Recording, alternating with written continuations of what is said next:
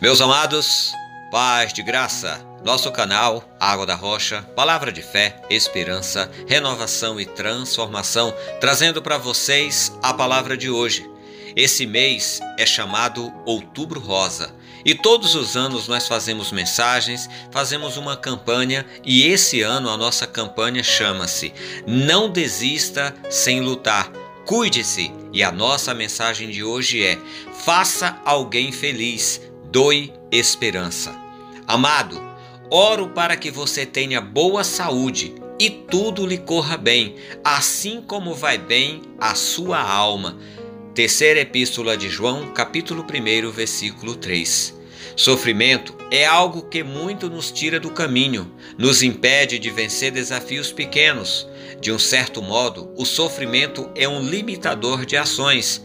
Em uma palestra de Mário Sérgio Cortella, ele falou sobre medo e pânico, que são os agravantes do sofrimento.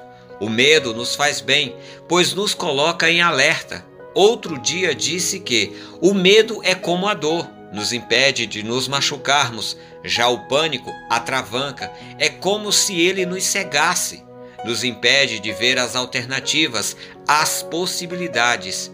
O Outubro Rosa fala de cuidado, de atenção, fala de amor à vida e tudo isso começa quando entendemos a importância da prevenção, do controle e principalmente quando tomamos conhecimento das causas que nos submetem. Ontem eu falei da dor que é a notícia do câncer na vida e na família de qualquer pessoa que passa por esse processo delicado. Hoje eu quero falar que o espelho da alma só reflete o que sente. Um toque indica amor, chamando a atenção para os que estão em volta. Chamei hoje a mensagem de faça alguém feliz, doe esperança. A rede de apoio, como chamo os que estão em volta, seja família, amigos e médicos, pessoas que se importam e cuidam dos outros. Entenda a importância do apoio. O papel fundamental dessa rede é transmitir afeto e segurança para o paciente oncológico, assumindo a responsabilidade de cuidar dele nas mais variadas esferas sentimentais, práticas e financeiras, lembrando que é importante preservar a autonomia do paciente. Para quem enfrenta algo muito difícil como o câncer, seja ele algo simples como os de pele, ou os mais complexos, como de mama, de colo de útero, entre outros, bate justamente as sensações de impotência que levam ao medo e posteriormente ao pânico. Na verdade, nada é simples quando envolve doença.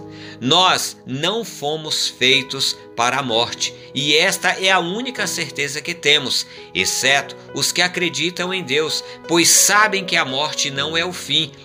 Assim disse Jesus: Eu sou a ressurreição e a vida. Aquele que crê em mim, ainda que morra, viverá. João 11, versículo 25. Mas o fato é que nós queremos viver e não vamos desistir sem lutar. Por isso eu repito: cuide-se. Hoje há muitos tratamentos, inclusive na rede pública. Outro detalhe muito importante: a parte emocional do paciente e principalmente de quem cuida da rede de apoio, especialmente os que estão diretamente envolvidos no dia a dia. Eu já disse e repito: quem cuida de doente não se cuida, fica doente.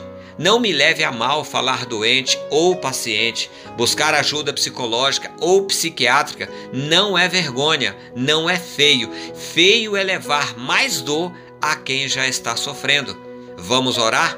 Senhor meu Deus e meu Pai, hoje recebemos a notícia mais dolorosa possível. Não sabemos como vai ficar, como vamos reagir, mas não vou desistir sem lutar. Creio no Senhor, pois só o Senhor é a minha rocha segura, meu porto seguro. Me dá força, Senhor, para enfrentar tudo o que tiver que passar. Me concede tua graça e misericórdia. Graça para eu não cair em depressão ou levar os que estão ao meu lado à loucura. Que o medo que sinto não se torne em pânico. misericórdia para enfrentar com segurança e amor cada etapa do tratamento. Estou em tuas mãos. Ajuda-me, Senhor. Eu oro em nome de Jesus, que levou sobre si todas as nossas dores e lágrimas. Amém e amém. Amados, conviver com uma doença com um doente não é nada fácil, mas se colocarmos o amor acima de tudo, se procurarmos ter compreensão, é capaz que eu faça alguém feliz, doe esperança. Dar esperança é ser grato e satisfeito em cada avanço, em cada etapa. Como diz, em tudo dai graças eu acrescento: não retenha o choro, pois quando choramos, Deus nos consola e nos acalenta e ainda renova as nossas forças. Pense nisso e tenha um dia abençoado na presença de Deus. Devocionais Água da Rocha. Se você gostou dessa mensagem, curta, comente e compartilhe para que outras pessoas sejam alcançadas pela palavra de Deus. Deus abençoe. Até a próxima e paz de graça!